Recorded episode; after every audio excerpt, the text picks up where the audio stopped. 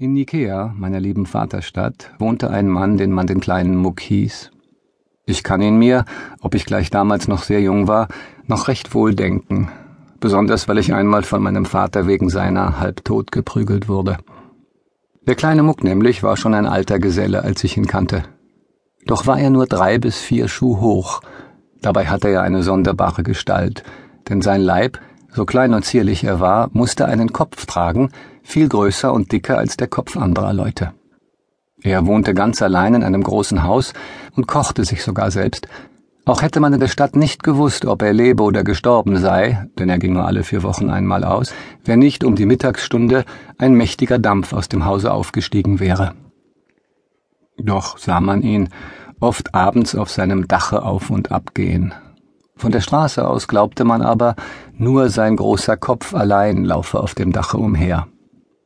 Ich und meine Kameraden waren böse Buben, die jedermann gerne neckten und belachten, daher war es für uns allemal ein Festtag, wenn der kleine Muck ausging. Wir versammelten uns an dem bestimmten Tage vor seinem Haus und warteten, bis er herauskam.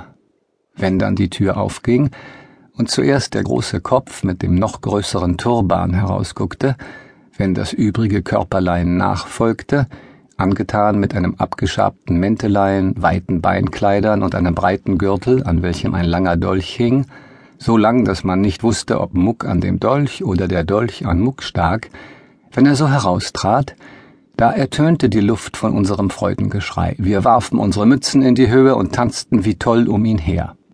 Der kleine Muck aber grüßte uns mit ernsthaftem Kopfnicken und ging mit langsamen Schritten die Straße hinab. Dabei schlurfte er mit den Füßen, denn er hatte große, weite Pantoffeln an, wie ich sie noch nie gesehen. Wir Knaben liefen hinter ihm her und schrien immer Kleiner Muck, kleiner Muck. Auch hatten wir ein lustiges Verslein, das wir ihm zu Ehren hier und da sangen. Es hieß Kleiner Muck, kleiner Muck, wohnst in einem großen Haus, gehst nur all vier Wochen aus, bist ein braver kleiner Zwerg, hast ein Köpflein wie ein Berg, schau dich einmal um und guck, lauf und fang uns, kleiner Muck. So hatten wir schon oft unsere Kurzweil getrieben, und zu meiner Schande muss ich es gestehen, ich trieb's am ärgsten. Denn ich zupfte ihn oft am Mäntelein, und einmal trat ich ihm auch von hinten auf die großen Pantoffeln, dass er hinfiel.